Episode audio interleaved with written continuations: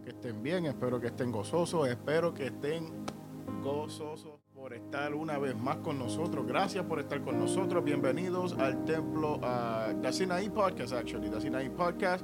Soy el ministro Ismael Ares.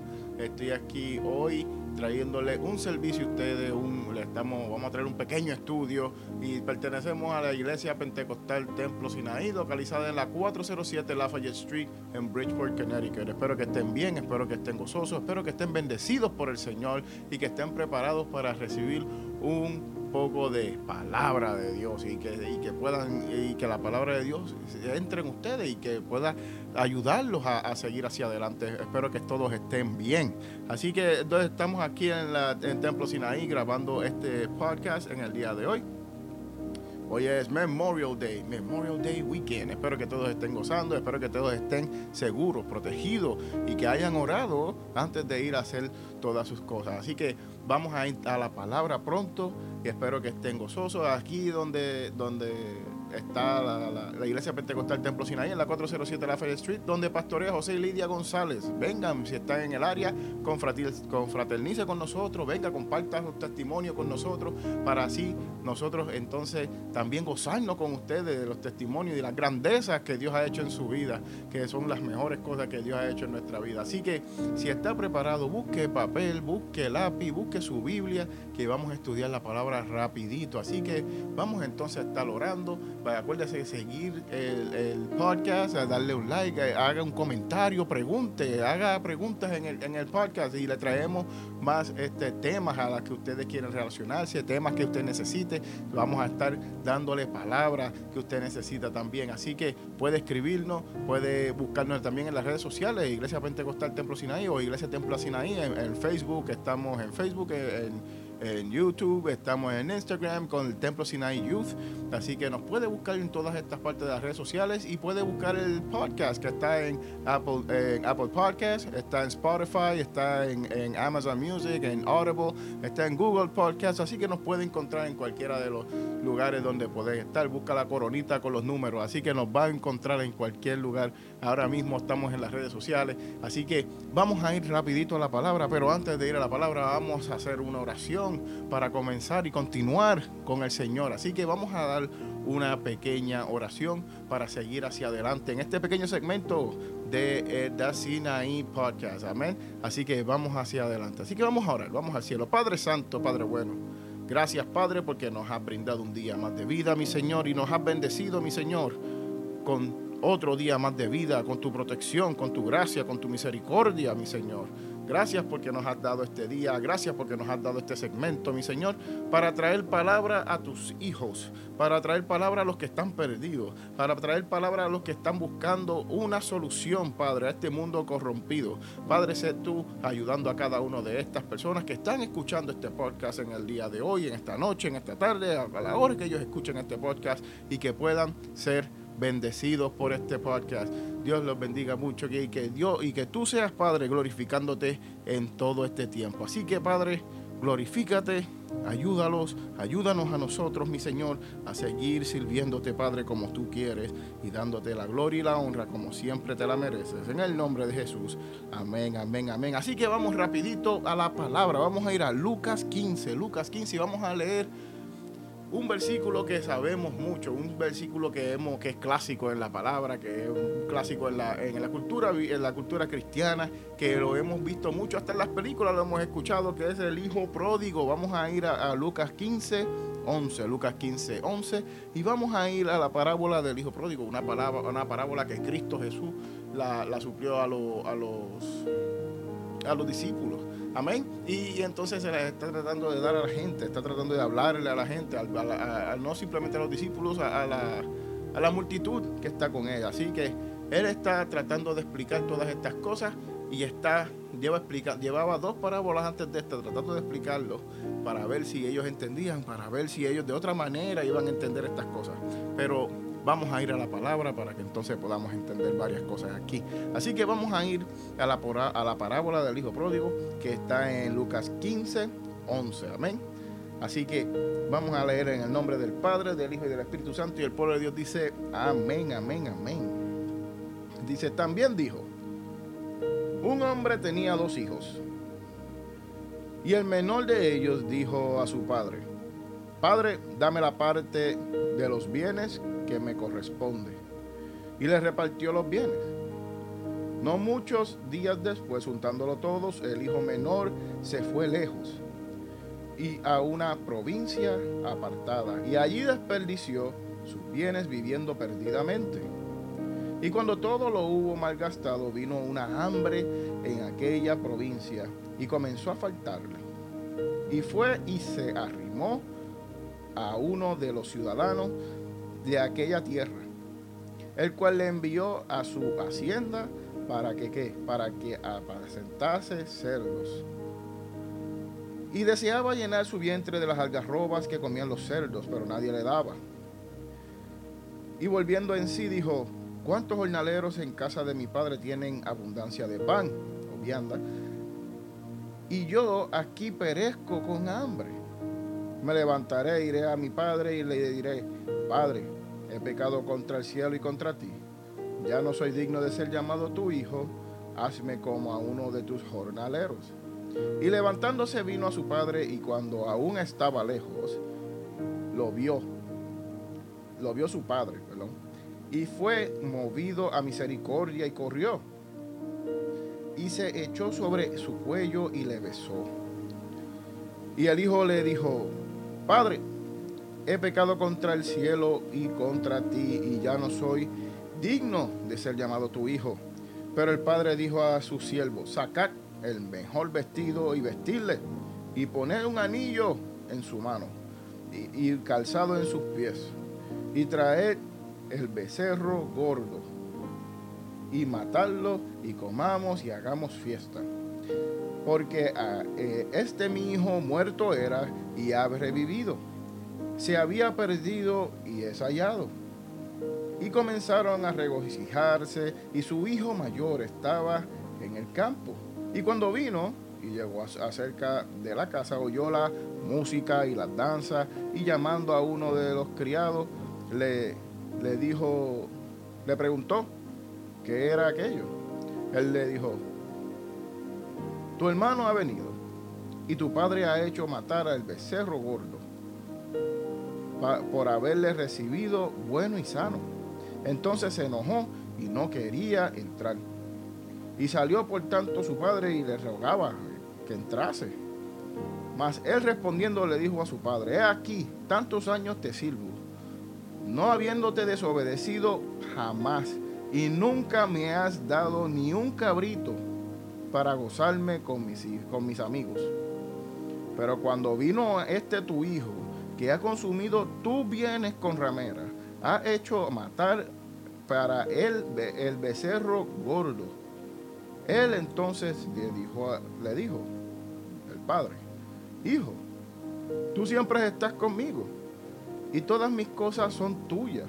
Mas era necesario hacer fiesta y regocijarnos porque este tu hermano era muerto y ha revivido.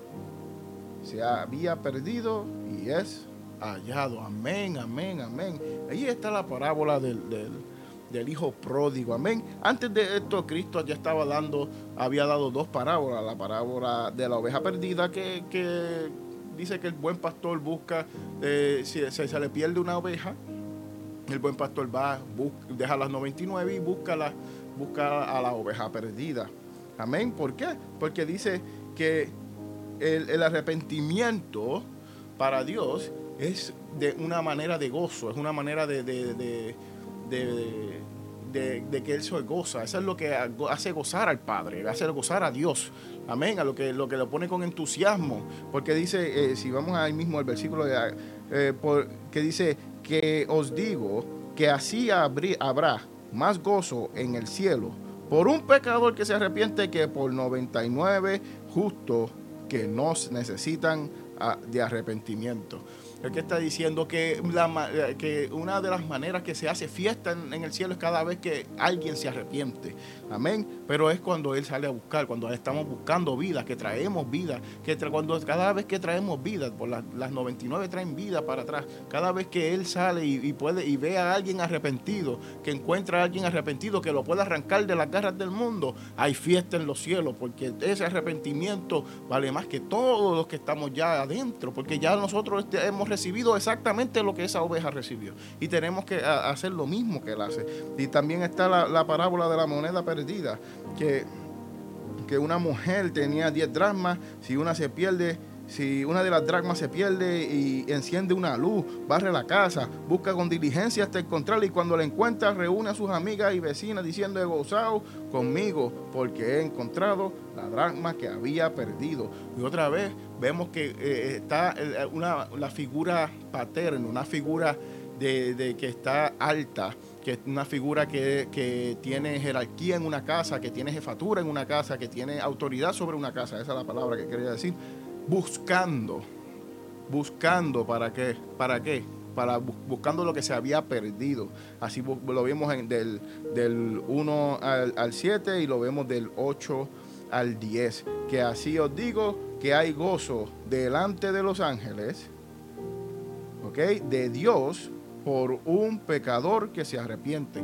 Eso es el gozo. Cada vez que un, pecador se arrepiente, hay fiesta en los cielos. Y eso es lo que Cristo viene diciendo. Pero entonces viene la palabra, la palabra, la parábola principal. ¿Ok? La parábola principal, que es la del hijo pródigo. ¿Ok? Pero es más una, una, un cuento, es una parábola de, de, de, de dos hijos. Amén. Una parábola de dos hijos. Lo podemos llamar así también. ¿Ok? Dice, vamos al versículo 11, para que ustedes entiendan, para, para que vean lo que está pasando. Pero antes del versículo 11, vamos a darle un poquito de contraste de lo que está pasando aquí. Cristo está en Jerusalén, va de camino a Jerusalén y está tratando de, explicarle entonces a, a, la multitud que cómo es que el Dios se goza, cómo es que Dios se, se goza cada vez que, hace, que alguien se arrepiente. Pero también tiene, en entre esa multitud, tiene a los fariseos y los escribas y los saduceos que están haciéndole la vida imposible. Están tratando de, decir que, Cristo no es, que Cristo es un, es un blasfemador, que él, que no es un predicador de verdad, que inclusive llegaron hasta el punto de decir que los milagros que él hace los hace a través del diablo, que lo hace por Belcebú. Y Cristo los tiene que le dice, ¿qué tengo que ver yo con eso? ¿Cómo, ¿Cómo tú vas a decir que yo hago cosas buenas pero soy del diablo? Pero no, no hace sentido. ¿Me entiendes? Pero pues pero no, entendían porque Cristo siempre fue un stumbling block para ellos. Esto fue Cristo siempre fue una piedra de tropiezo para los judíos, porque no entendían por qué Cristo vino a tratar de limpiar lo que se había perdido, para tratar de rescatar lo que se había perdido, que está, él está describiéndose en las primeras dos parábolas. Y entonces les dijo, vamos a hacerte ultra más para ver si lo entienden de esta manera. Y entonces vamos a, este, a, este, a esta parábola en el versículo 11. Y dice, también dijo un hombre. Un hombre tenía dos hijos. ¿ok? Y vamos a estar hablando de esto. Entonces, ¿cuáles son los dos hijos? Tenemos que estar claros en quiénes son los dos hijos. ¿ok? No es la iglesia, ni y, los judíos, no es la iglesia, porque todavía en este tiempo, ahora mismo, en este momento, aquí, en este versículo, todavía no había iglesia. O sea que no, no es la iglesia. está hablando de quién? Está hablando de los fariseos y de los que están perdidos. Está hablando de dos personas bien diferentes. ¿Ok? Pero son judíos. ¿ok? Y le está diciendo eh, que yo estoy buscando, este, que esto es una parábola de dos hijos. Esto era un hombre que tenía dos hijos. Y definitivamente los judíos son hijos de Dios, pero entre esa familia hay que hay hijos, unos que están eh, que están con Dios y otros que no están con Dios, que están en el mundo, que están en el pecado. Amén. ¿Y de qué le está diciendo? está diciendo tiene dos hijos y entonces uno es un pecador y el otro son los fariseos, los saduceos, los, todos los escribas, todas estas personas que son que de alta jerarquía, que tienen estudios bíblicos, que tienen todos estos títulos, que, que son los que llevan la ley de Dios, que siempre están ahí. ¿Qué le está diciendo? Sí, sí, sí. Ustedes todos son hijos, pero escuchen lo que les voy a decir. Cristo este, viene y le dice, son dos hijos. Y entonces viene el dos y le dice, y el menor de los hijos de, de ellos dijo a su padre, padre, dame la parte de los bienes que me corresponde. Y vamos a parar ahí un momentito. Porque eso es un insulto, eso es una falta de respeto a lo que ese menor le acaba de decir a su padre. Usted sabe lo que significa que, su hijo menor le esté diciendo, que su hijo le diga, dame mi herencia. Le está diciendo, es le está diciendo, yo no puedo esperar a que tú te mueras. Está deseándole la muerte al padre. Porque la herencia se dan cuando, cuando el padre se muere, cuando la persona de autoridad se muere. ¿Y qué le está, qué le está diciendo? Yo, yo, no, yo no voy a esperar a que tú te mueras, dame mis cosas ahora.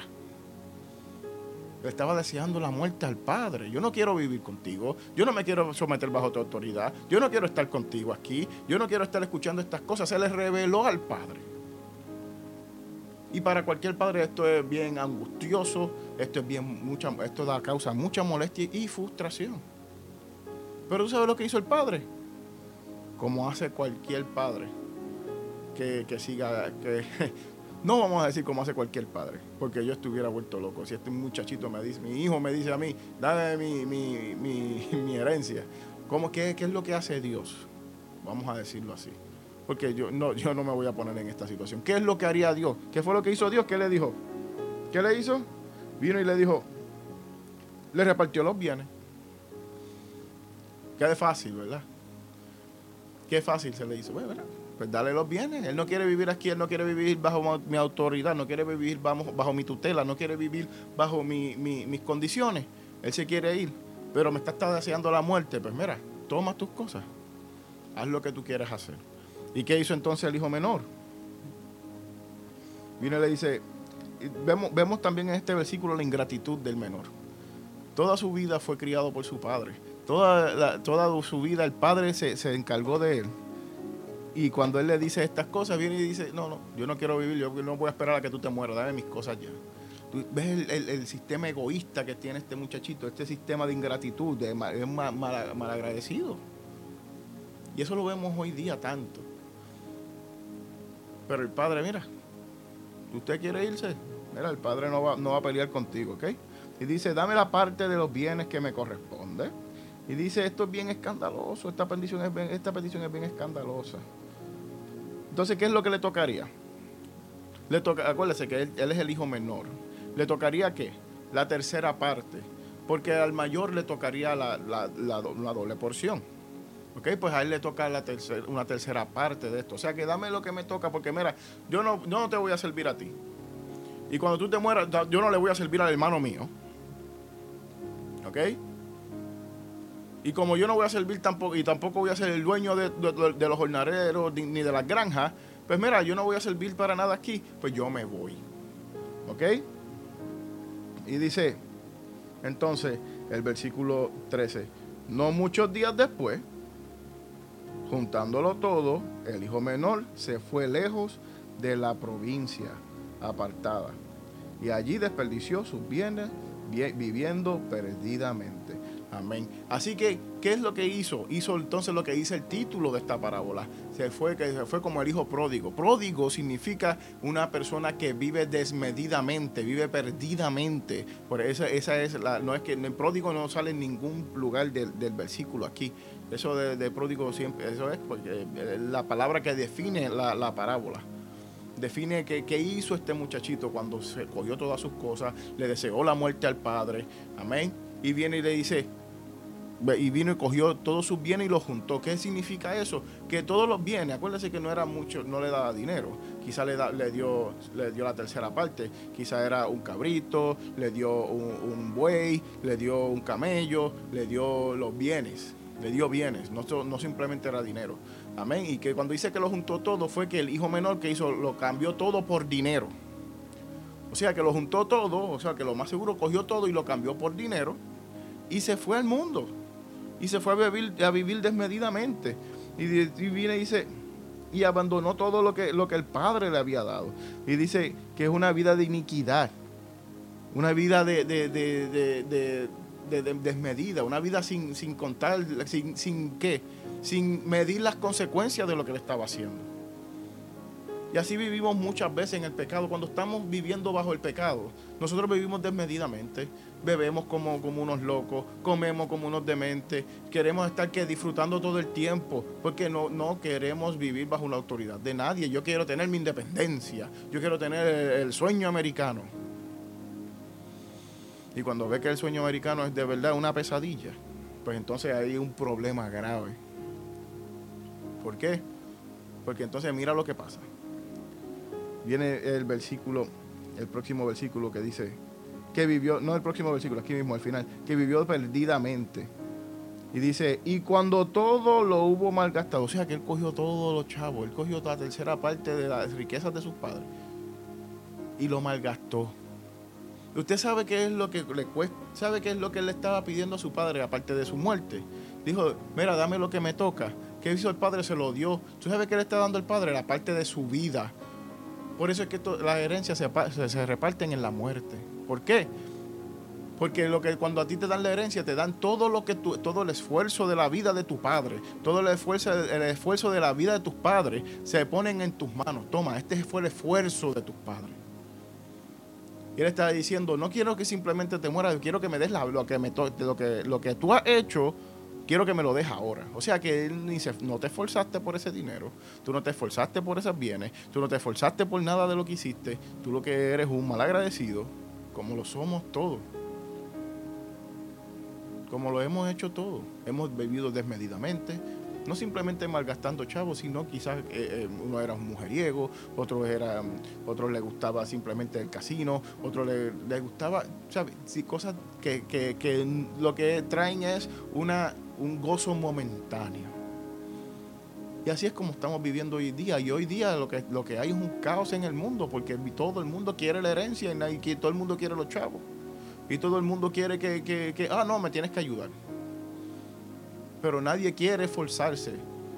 Y entonces todo el mundo pierde de vista a Dios. El mundo no tiene a Dios en el corazón y está viviendo como este hijo. Por eso es que cuando estamos en el mundo vemos esta, esta desmedida. Tú ves que, ah, pero no hay chavo, pero tú ves los moles llenos, tú ves la, gente comprando cosas desmedidamente, tú ves las cosas posteadas en Facebook, tú ves las cosas posteadas en Instagram. Ah, mira, me compré esto, me compré lo otro.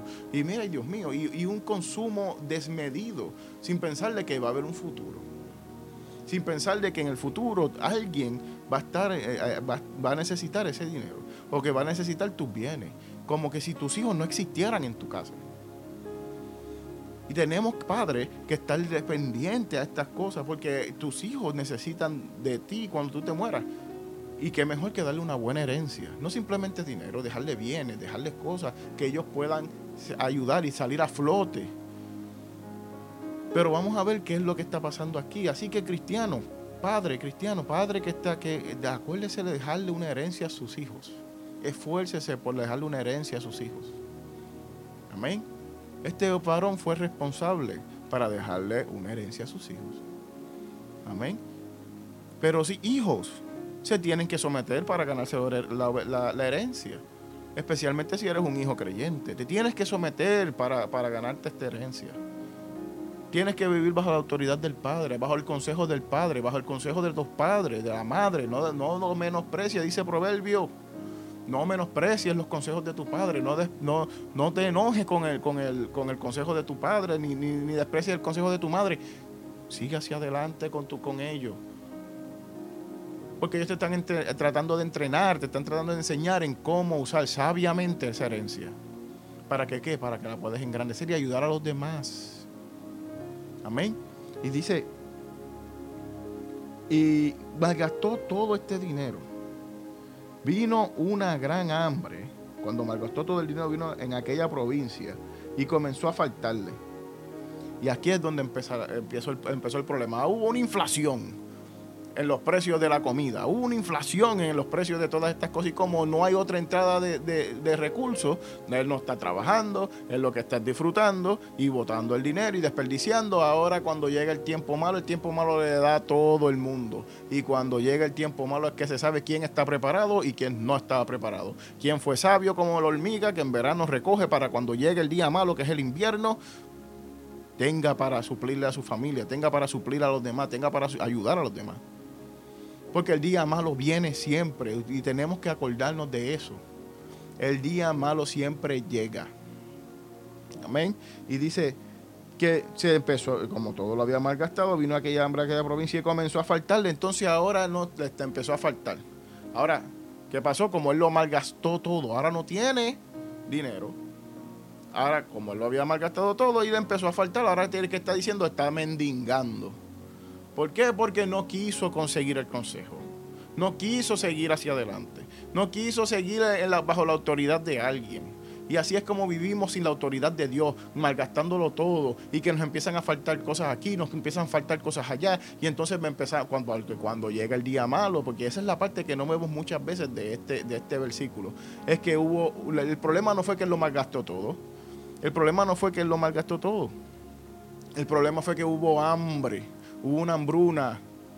Anda. Porque cuando hay muchos, pues hay, pues hay, abundancia. Si hay abundancia, pues no hay problema. Él va a comer, va a comer. El problema es cuando empieza a faltar. ¿Por qué? Mira lo que dice adelante. Dice que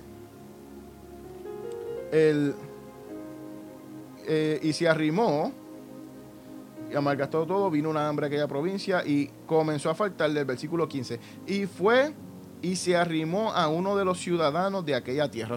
entonces, tras que está en una tierra lejana, él es extranjero, está pelado, le está empezando a faltar, está mendigando y un ciudadano lo recoge, el cual le envió a su hacienda. O sea que este ciudadano estaba preparado.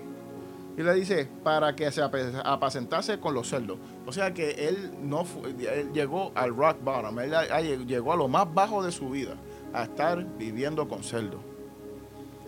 A estar viviendo con cerdo. Y eso en esos tiempos era horrible, porque está, está, estás peor que ellos. Estás malgastando, porque tú eres. Eh, tenemos que pensar esto: el cerdo va a comer cualquier porquería que está ahí.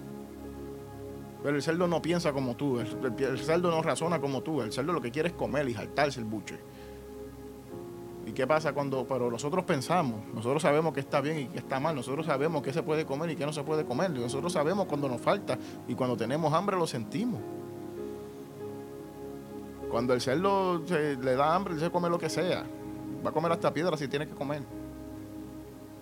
Pero entonces dice que, que lo, lo, envió para que se apacentase con los cerdos y el versículo 16 dice, y deseaba llenar su vientre de algarrobas que comían los cerdos pero ¿qué pasaba?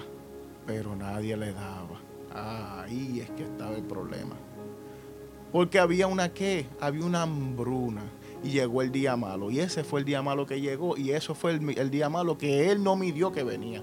Algunas veces nosotros vivimos, vivimos como si mañana no existiera. Vivimos como si mañana, mañana viene Cristo cuando nosotros no sabemos cuándo viene. Tenemos que vivir nuestra vida como si Él viniera hoy como si Él viniera ahorita, como si Él viniera en este segundo. Tenemos que así que vivir la vida. Pero no, cuando dice que vivamos que Cristo, como Cristo viene, no es que vivamos desmedidamente, que vivamos creyendo que cualquier día Él puede llegar. Pero que, no, que cuando Él llegue nos coja haciendo qué? Lo que Él nos mandó ser sabio, tenemos que ser sabios, no podemos estar viviendo la vida como tú no sabes si Él viene hoy, tú no sabes si Él viene en 10 años, tú no sabes si Él viene en 20 años, tú no sabes si Él viene en 100 años más. Dios es paciente y la paciencia del Señor es perfecta. Tenemos que entender eso. Tú sabes, el tiempo de Dios es el tiempo de Dios. Dios viene cuando Él le dé la gana. Eso es lo que se lo hace soberano. Y Él tiene su número. Él dice, Él sabe cuándo Él viene. Él sabe cuándo Él va a venir. Y dice que en el versículo 16, ahí mismo, dice que le faltaba, en el 15 y el 16 le faltaba. Pero no era que le faltaba porque lo, malgastó todo, era porque, porque había una hambruna. A todo el mundo le faltaba. Y eso es lo que, lo que cuando llegue ese día, usted, usted está preparado. Cuando llegue el día malo, usted está preparado con sus hijos. Si usted tiene hijos, tiene que estar preparado. ¿Por qué va a esperar a que llegue el día malo para resolver? ¿Por qué va a esperar a que llegue el día malo para qué? ¿Para qué? No, tiene que estar preparándose desde ya, tiene que estar preparado. No estoy diciendo que acumule este, almacenes de comida. Usted no si usted tiene una familia de cuatro, almacene por una familia de cuatro. Pero no se vuelva loco. Porque están los dos extremos. Hay gente que viene y Almacena como si fuera, como si va a sobrevivir el apocalipsis. Y no le da a nadie. Y lo que hacen es que almacena, eso se le va a dañar. Si viene un terremoto, eso se le va a baratar. Mi gente, si viene una inundación, se le va a dañar todo. Si usted sabe lo que necesita su familia, guarde para lo que necesita su familia. Sea sabio en cómo va a guardar. Hijos, entiendan por qué no puedes comer desmedidamente, por qué no puedes estar viviendo una vida perdidamente así. ¿Por qué? Porque va a llegar el día malo. Y eso es lo que le está diciendo. Va a llegar el día malo. ¿Qué vas a hacer cuando llegue este día? ¿Por qué? Porque este ciudadano también tenía lo más seguro una familia y no, puede, no le voy a quitar el pan a mi hijo para dártelo a ti. Porque tú quisiste malgastar tu dinero. Ahora eso es justo. Eso no es justo. No es justo para la familia. Él le dijo, vete con los cerdos, mira a ver lo que puedes hacer. Y él quería llenarse su, vientre de algarrobas. Ay, Padre. Si alguien ha olido eso antes, Padre Santo Jesús. Es una, fruta que huele, fuerte, una fruta que es bien apestosa. Me acuerdo que en Puerto Rico lo usamos para gallitos, porque queríamos la pepa de adentro. Pero una, una huele, huele mal. Y eso es lo que le daban a los cerdos de comer. O sea que él quería comida de cerdos. Qué triste cuando uno estamos viviendo así. Pero eh, este es el detalle. Aquí es donde viene el detalle más grande. Dice el versículo 17. Y volviendo en sí, dijo, ¿cuánto, ¿cuántos jornaleros en casa de mi padre tienen abundancia de pan y yo aquí perezco de hambre? Qué bonito ese versículo. ¿Qué dice? Volviéndose en sí, se dio cuenta de lo que estaba haciendo cayó en conciencia, cayó en tiempo y dijo, ya, wow, de verdad que, la, de verdad que lo hice bien mal. Y ahí es donde ese es el punto. Y ese es el punto de este, de este versículo. Sí, tú puedes, vas a hacer todas estas cosas. El punto es que te des cuenta que lo estás haciendo mal. Y que no esperes a que llegue este día malo para que encuentres esto. Pero si llega el día malo, porque hay mucha gente que, espera que llegue el día malo, sí, hay mucha gente que, pues mira, lamentablemente hay algunas circunstancias de la vida que mira, el día malo llegó y tú no estabas preparado. Te cogieron con los pantalones abajo, se te cayó la peluca, se te, todo se fastidió. Pero está diciendo, escucha esto, volviéndose en sí, se dio cuenta de que lo estaba haciendo mal. ¿Sabe qué es eso? Eso es un fruto de arrepentimiento. Y aquí es donde este es el punto. Porque sí, vamos a hacer las cosas primeras.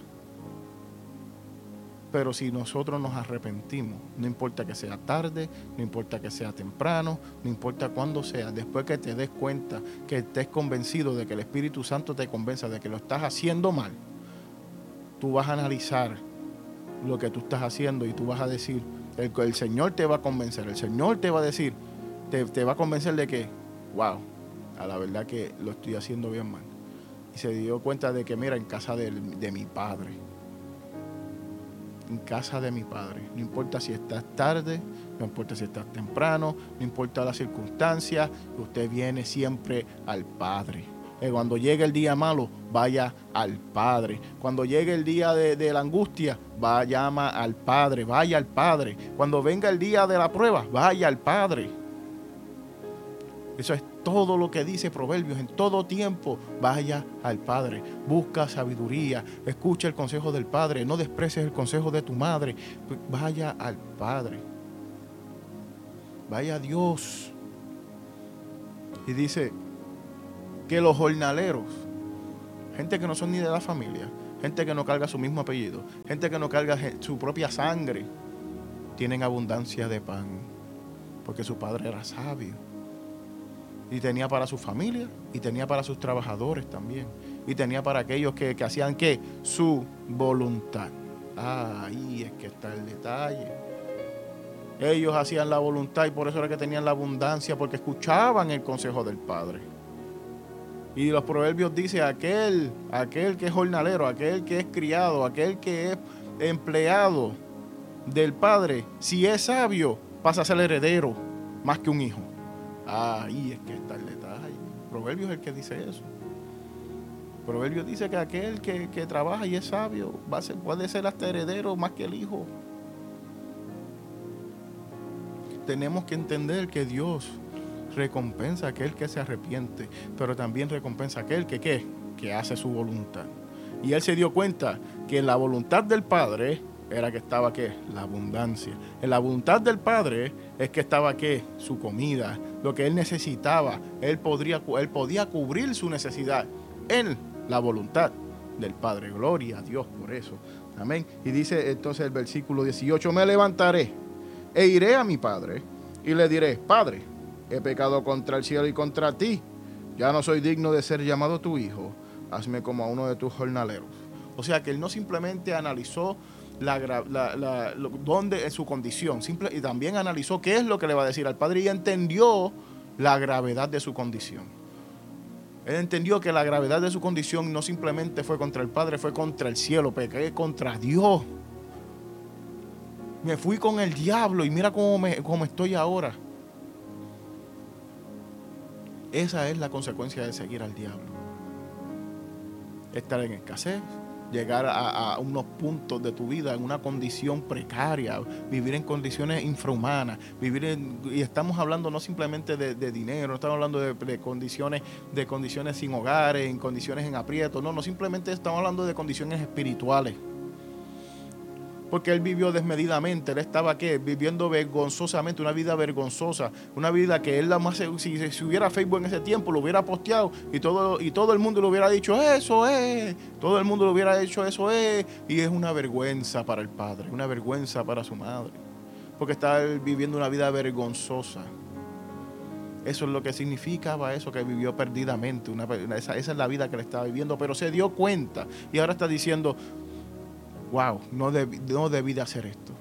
Y voy a ir donde mi padre para que me haga uno como, uno como, como los jornaleros.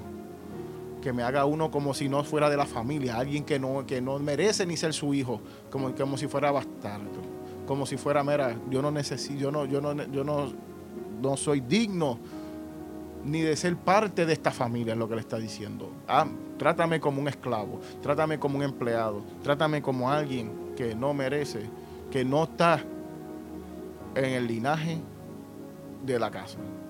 Así es que lo está diciendo. Y entonces, ¿qué dice? Pero dice que me voy a parar. Y ese es el, otro detalle. Te tienes que parar. No simplemente es analizar de que, oh, yo sé que lo estoy haciendo mal. No, no, no, no. Es que, dijo, que, no simplemente lo pensó lo, ni lo analizó. Dijo, voy a ir. Tomó acción. Caminó hacia a su arrepentimiento. Estaba tan convencido, voy a ir a casa de mi padre. Tú sabes cuál es el camino. Tú sabes dónde está el padre. Vaya a la casa del padre, vaya a las casas de oraciones, vaya a, los templos. Tú sabes dónde está el padre. Tú sabes dónde está el padre también. No tiene que llegar a la iglesia. Está en su rodilla. Va, doble esa rodilla y vaya al padre. Dígale, padre, he pecado contra ti, contra el cielo y contra ti. No soy digno de ser llamado tu hijo. Y eso es un fruto del arrepentimiento. No importa lo que tú hayas hecho. No importa lo que tú hayas hecho en tu vida, no importa. Siempre el arrepentimiento hace gozar a Dios, hace gozar al Padre. Y dice que el versículo, el próximo versículo, que levantándose vino a su padre. Y cuando aún estaba lejos, lo vio su padre. ¿Y qué hizo el padre? Y fue movido a misericordia y corrió y se echó sobre su cuello y le besó. Mira, cuando usted viene a arrepentimiento, acercaos a Dios y Dios a que se os acercará a nosotros. Dios se te va a acercar. Dios no simplemente se te va a acercar, te va a jalar, te va a abrazar. ¿Tú sabes qué es lo que hace cuando él pasa cuando el Padre? ¿Sabes lo que pasa cuando el Padre te abraza? No te suelta. El Padre nadie lo, nadie lo va a arrancar de tus manos. El Padre cuando ya tú estás con él, nadie lo va a arrancar de ahí. Nadie te arranca de ahí. Tú no vuelves para atrás. ¿Por qué? Porque el Padre te va a recibir. El Padre va a correr, te va a adelantar el paso. ¿Por qué? Porque Él es compasivo, un Dios de misericordia. Y Él ve ese, arrepentimiento. Y tú sabes quién es el que pesa ese corazón, esa mente y ese espíritu. Él sabe quién es. que él sabe, él, él, es el que las mide. Él es el que, el que sabe cómo está ese corazón. Y Él vio el arrepentimiento de su hijo. Ese hijo volvió a casa. Ese hijo volvió al hogar y él vino y lo besó. Y dice el próximo versículo, y el hijo le dijo, Padre, he pecado contra el cielo y contra ti, y ya no soy digno de ser llamado tu hijo. Pero el padre le dijo a su siervo, sacar el mejor vestido y vestirle y poner un anillo en su mano, sacar el mejor vestido, vístanlo, o sea que estaba que con ropa andrajosa. Y dice que dice que, que, vestirle, o sea que cuando en estos tiempos, cuando decía vestirle, mira, denle un baño, sumérgelo, métanlo en la tina aquella, era un, una bañera que, tenían, que eran en piedra. Tú los metían ahí, los bañaban, le, daban broche y todo, como si fuera un carro, y lo lavaban completo, lo, acicalaban y después le ponían un, el mejor vestido, pidió el Padre. Y dice, y esto es cuando el Padre nos viste con qué? Con pureza, nos viste con las vestiduras blancas que nos dicen Apocalipsis, que dice que nos va a cambiar nuestro vestido y que va a qué? A ponernos vestiduras blancas, sin manchas, sin arrugas, que nos va a hacer puro nos va a limpiar. Y vamos a ir ahí y dice, y dice, saca el mejor vestido, vestirle y poner un anillo en su mano. O sea que cuando le está poniendo el anillo en estos tiempos, ¿sabe qué significa? Autoridad. Este hijo mío lo estoy reconociendo como mi hijo, heredero de mi trono, heredero de mis ganancias. Este es mi hijo. Le puso que la firma de él. Está diciendo, este, esta persona tiene autoridad sobre las cosas mías también. Este es como yo, está diciendo. Él es como yo. Ese anillo, eso es lo que significa. Y dice, y el, y el calzado en sus pies. Y pon calzado en sus pies, le puso un calzado en sus pies porque también estaba descalzo. Nosotros venimos así delante de Dios. Venimos como, venimos hechos cantos, venimos hechos, hecho, hecho una, una, un, una, un desastre venimos hecho un desastre ante Dios. Y Dios nos pone otra vez y nos viste y nos pone hasta calzado en los pies. O sea que estaba hasta descalzo. Venía ahí con los pies sucios. Le tuvieron que hacer hasta un pedicure. ¿Okay? Le tuvieron que hacer hasta un pedicure. Y dice, traer el becerro más gordo y matarlo y comamos y hagamos fiesta. Ah, ¿Ves lo que hace el arrepentimiento en los cielos? Esto es lo que hace el arrepentimiento. Busca el becerro más gordo, busca lo mejor que yo tengo. El, gray, el USDA Prime, el, el, ribeye, trae el steak, trae todo, todas esas cosas, todas esas carnes, tráelas para acá. Que digan grado A. ¿Ah? No me traigas el hot dog ni, ni, nada de eso. Tráeme, tráeme el steak, tráeme el porterhouse, tráeme, tráeme los, los steaks grandes. Búscate lo mejor que, que tenemos. ¿Ah? Y dice, ¿por qué?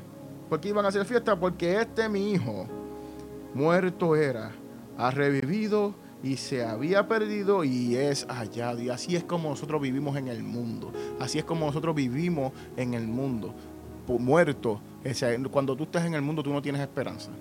Cuando uno se va de la casa, de la casa del Señor y va al mundo, usted no tiene esperanza porque allá no hay pastor que lo esté velando, allá afuera lo que está es el diablo, allá lo que hay es muerte eterna y muerte que no, no vas a poder salvarte. Tu, tu propia fuerza no te van a salvar. Y eso lo vio el hijo pródigo, dice, wow, a la verdad que con mi fuerza yo no puedo salvarme. Por eso dijo, voy a casa de mi padre donde hay abundancia. Y le dijo, no, yo quiero ser como los jornaleros. Y él dijo, no, vas a ser como los míos y te voy a vestir. Pero hay un detalle aquí. Seguimos. Y comenzaron a regocijarse, pero hay otra persona. Ahora viene el hijo mayor. Tenemos al padre, al hijo menor y ahora viene el hijo mayor, que no sabíamos de él. ¿Por qué? Porque el hijo mayor estaba donde? En el campo. Y entonces cuando vino, llegó acerca de la casa y oyó la música y las danzas. Y dijo, llamando a uno de los criados, a uno de los jornaleros, dijo, le preguntó, ¿qué es, qué es lo que está pasando? ¿Qué es aquello? Y en el 27 dice, él le dijo, tu hermano ha venido y tu padre echó a matar el becerro gordo, ha hecho matar el becerro gordo por haberle recibido bueno y sano. Pero mira lo que pasa. Entonces se enojó y quería y no quería entrar. Y Jesús está explicando aquí. Ustedes son, estos son los fariseos, estos son los legalistas. Que cuando ven que uno llegó, que, que era un alcohólico, que cuando viene un, borrachón, que cuando viene un mujeriego, que cuando viene un fornicador, que cuando viene un adúltero, que cuando viene todo, eh, una persona que viene llena de pecados al arrepentimiento y ve que entonces puede lanzar en el espíritu, habla en lengua, puede predicar, puede, puede hacer todas estas cosas, dice, pero es que yo estoy aquí. Yo estuve aquí, a mí nadie me dijo esto, pero entonces, ¿qué es lo que le dice?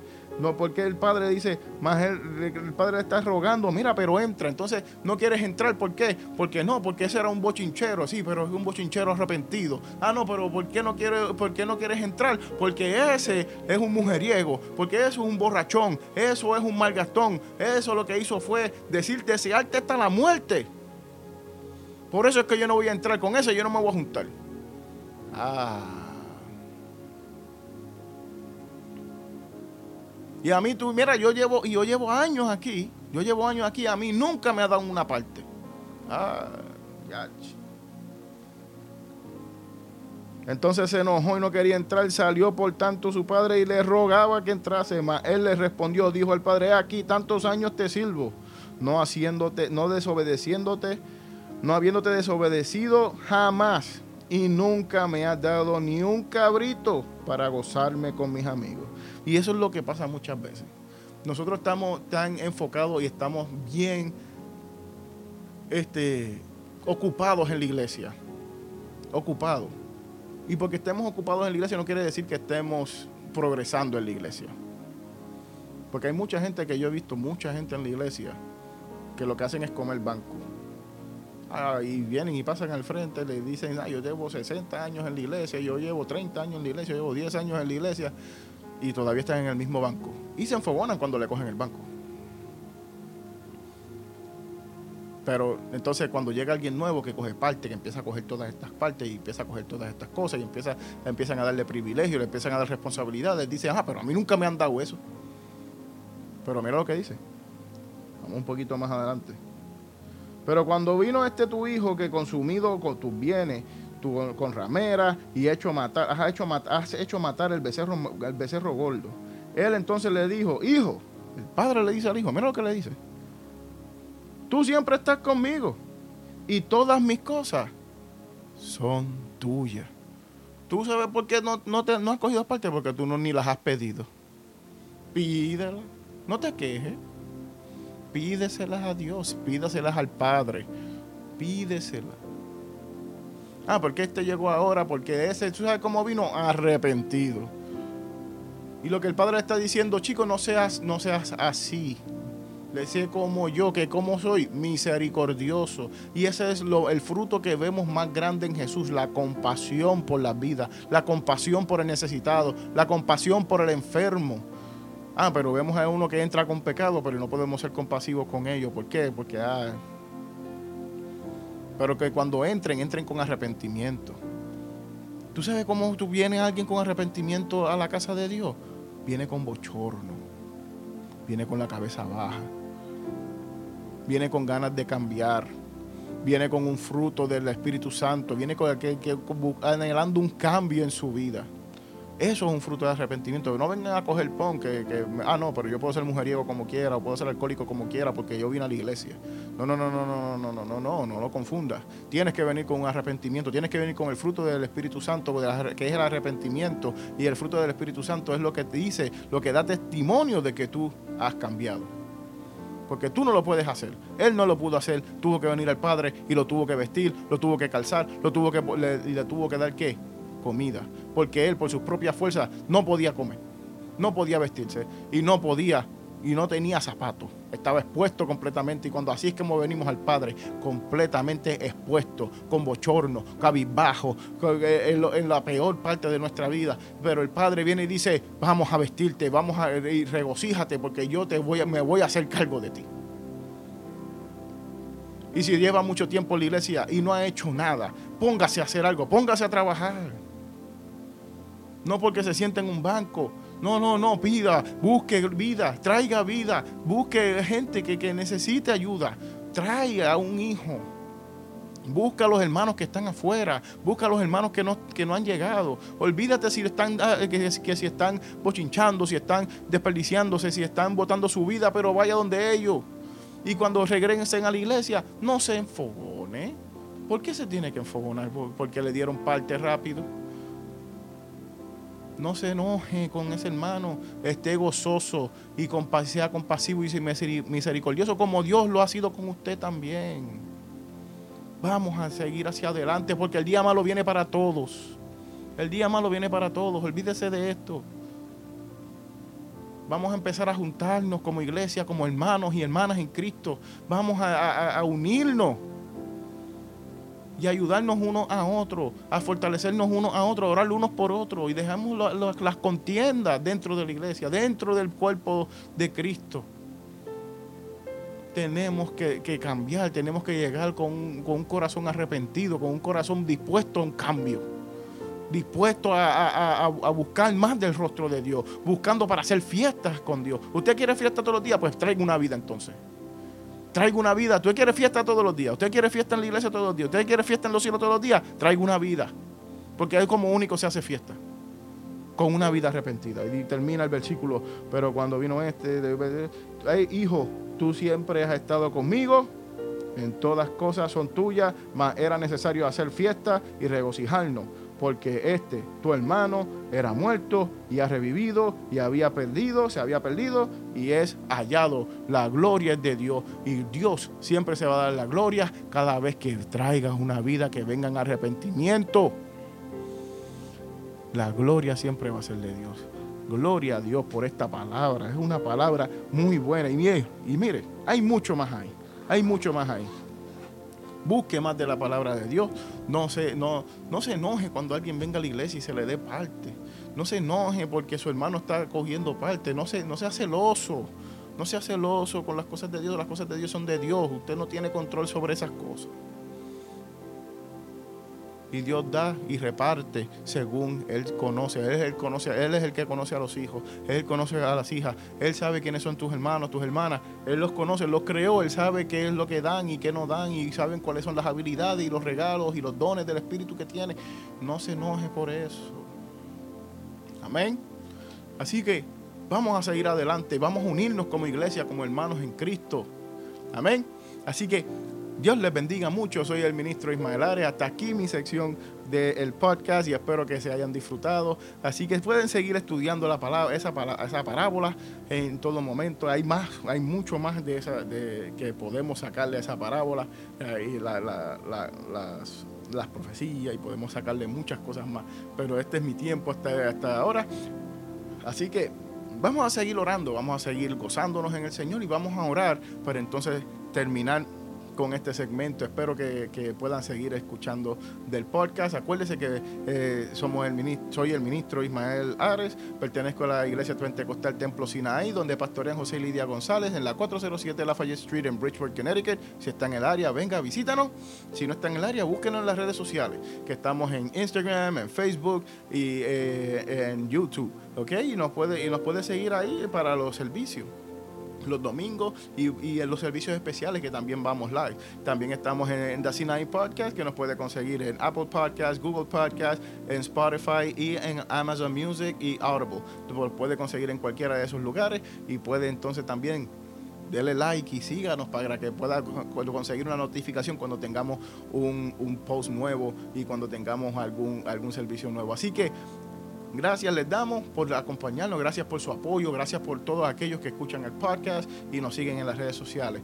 Así que Dios les bendiga mucho. Vamos a hacer una oración para terminar. Así que Padre Santo, Padre bueno, Gracias, mi Señor, porque tú eres bueno y para siempre es tu misericordia. Gracias por arrancarnos, Padre. Gracias por sacarnos del lodo cenagoso. Gracias por sacarnos, Padre, del pozo. Gracias por sacarnos de la oscuridad, de la ignorancia del mundo, mi Señor. Sé tú bendiciendo a aquellos que escuchen este podcast, mi Señor, y sé tú, Padre, ayudando a cada uno, Padre, a llegar al arrepentimiento, mi Señor, para así tener fiesta en los cielos, mi Padre.